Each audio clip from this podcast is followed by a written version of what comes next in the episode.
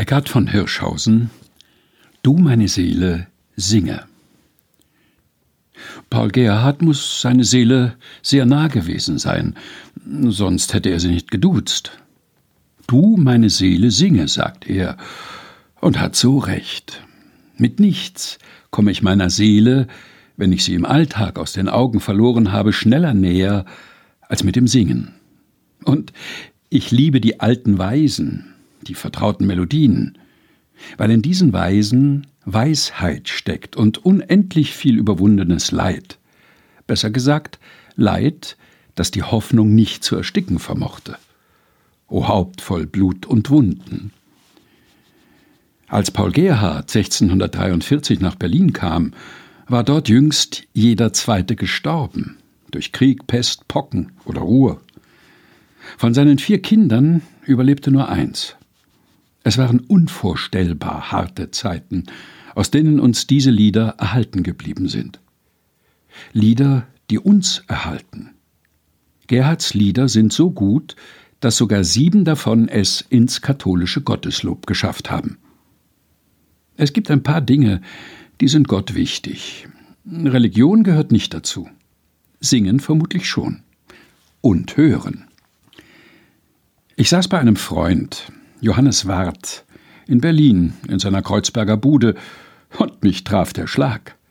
Er hörte gerade Paul Gerhards Lieder in einer völlig neuen Version von Dieter Falk. Diese Klänge waren eine kleine Offenbarung. Wie viel Lebensfreude auch in diesen Liedern steckt. Fairerweise muss man sagen, von Paul Gerhard sind nur die Texte. Für die Melodien konnte er nichts. Aber in der Kombi hatten sie mich viel tiefer bewegt, als mir bewusst war, in den vielen Gottesdiensten, zu denen ich als Kind geschleppt wurde und später auch freiwillig ging. Aber mir war auch nicht klar, wie viele meiner Lieblingslieder von dem einen Texter kamen. Wer schaut schon immer auf das Kleingedruckte im Gesangbuch? Beim Kirchentag in Stuttgart erlebte ich den Theologen Fulbert Stefensky, wie er über die Kraft von alten Texten sprach.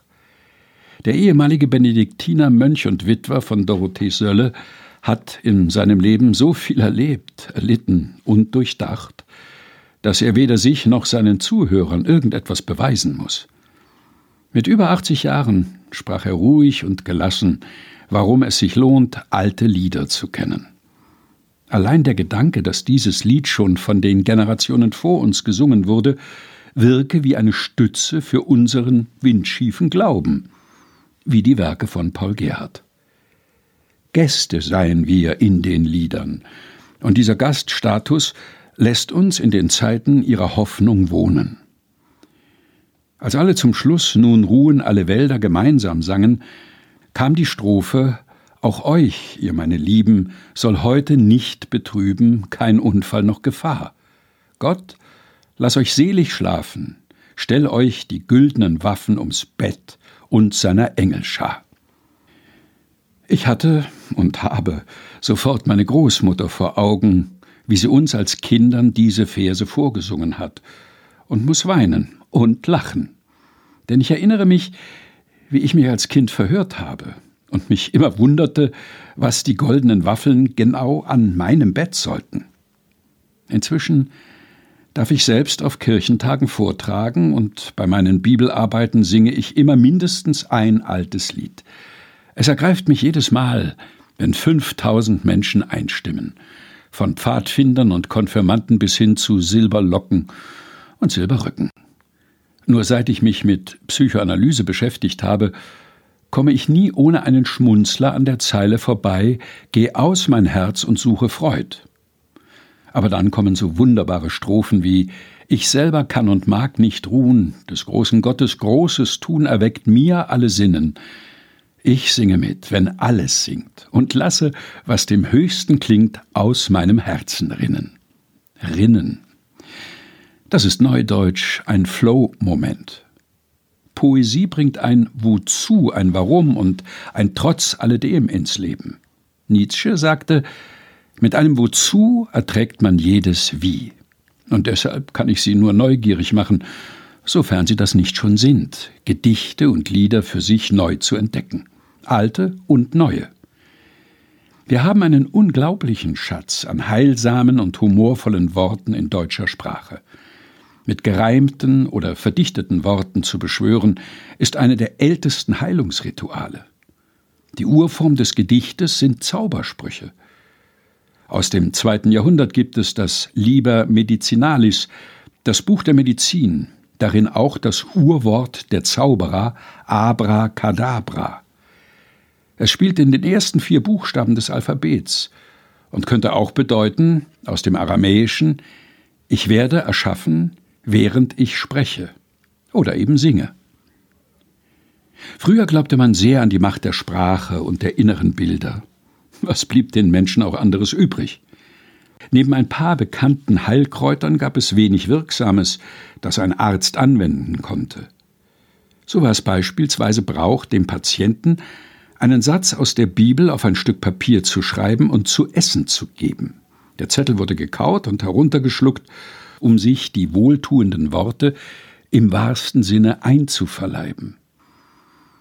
Unser Ausdruck man kaut lange auf etwas herum geht auf dieses Ritual zurück. Manchmal frage ich mich, was heute passieren würde, wenn die Menschen die Tabletten wegwerfen würden und dafür den Beipackzettel kauten und herunterschluckten. Sie würden jede Nebenwirkung bekommen, die draufsteht, aber nur, wenn Sie ihn vorher gelesen haben. Wenn Worte orale Medizin sind, dann sind Gedichte und Lieder Infusionen, Konzentrate der wirksamen Worte über Generationen, die uns trösten, erheitern und erstaunen können. Ich sehe dich mit Freuden an und kann mich nicht satt sehen, und weil ich nun nichts weiter kann, bleib ich anbetend stehen. O dass mein Sinn ein Abgrund wär und meine Seele ein weites Meer, dass ich dich könnte fassen. Unfassbar schöne Bilder für das, was nicht in Worte zu fassen ist. Aus meinem liebsten Weihnachtslied. Ich stehe an deiner Krippen hier. Und diese grenzenlose Liebe gilt eben nicht nur dem Christkind, im besten Falle jedem, den wir in Liebe anschauen und in dessen Gegenübersein die Gegenwart eines Dritten spürbar wird. Wo wir sehen, gesehen werden und ein magischer Moment entsteht, ohne sich satt zu sehen. Wann haben Sie das letzte Mal Gedichte gelesen oder eins geschrieben oder eins vorgetragen bekommen, das vielleicht nur Ihnen galt? Wenn man Patienten Rezepte ausstellt, warum nicht eins für die Rezeption von Gedichten? Dreimal täglich Lyrik sozusagen. Worte, Forte. Sie können sich selber die Medikation zusammenstellen, vielleicht sogar Ihre Lieblingspassagen in einer Kladde zusammenstellen oder mit der Hand eintragen. Es muss ja nicht alles fromm sein. Erich Kästner stellte 1936 seine lyrische Hausapotheke zusammen. Im Warschauer Ghetto schrieb Theophila Langnas von so einem Kästner-Exemplar ihre liebsten Gedichte ab, verzierte sie und schenkte diesen Band dem Mann ihres Herzens. Gemeinsam lasen sie unter Todesgefahr deutsche Gedichte. Beide überlebten und das Bändchen auch. Nach der Hochzeit hieß sie wie ihr Mann, Reich Ranitzky. Gedichte auswendig zu können, verändert uns inwendig. Das heißt auf Englisch to know by heart. Man hat sie nicht nur im Kopf, man trägt ihre Weisheit im Herzen. Deshalb lohnt es sich auch, mit den Kindern die alten Lieder zu singen in einer Zeit, wo sie nach zweimaligen Hören schon mitsingen können. Verstehen darf später dazukommen. Und die Freude an der Stille nach dem Singen. Bei Jörn Kabat-Zinn, dem Begründer der Achtsamkeitsmeditation, sind es immer wieder Gänsehautmomente, wenn er mitten in die Stille hinein Gedichte vorträgt. Die Worte fallen wie Samen in den Acker der durch Stille vorbereiteten Hirnfurchen, können dort wurzeln und aufblühen. Zum Beispiel der Mystiker Rumi I want to sing like the birds sing, not worrying about who hears or what they think. Ich möchte singen, so wie die Vögel singen, ohne Sorge, wer zuhört und wer was denken könnte. Das wünsche ich Ihnen von Herzen, bei Hart, oder auf Evangelisch. Du, meine Seele, singe.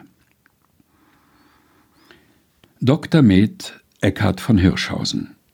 Du, meine Seele, singe. Gelesen von Helga Heinold. Aus voller Freud, ohne Zeit. Das Paul Gerhardt Lesebuch. Herausgegeben von Konrad Kleck in der Edition Chrismon.